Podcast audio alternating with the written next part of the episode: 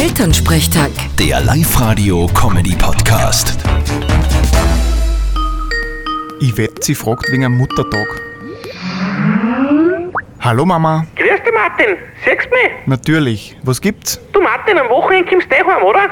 Boah, ich weiß noch nicht, ist leicht was. Ja, es ist was. Denk einmal nach. Hat wer Geburtstag? Nein.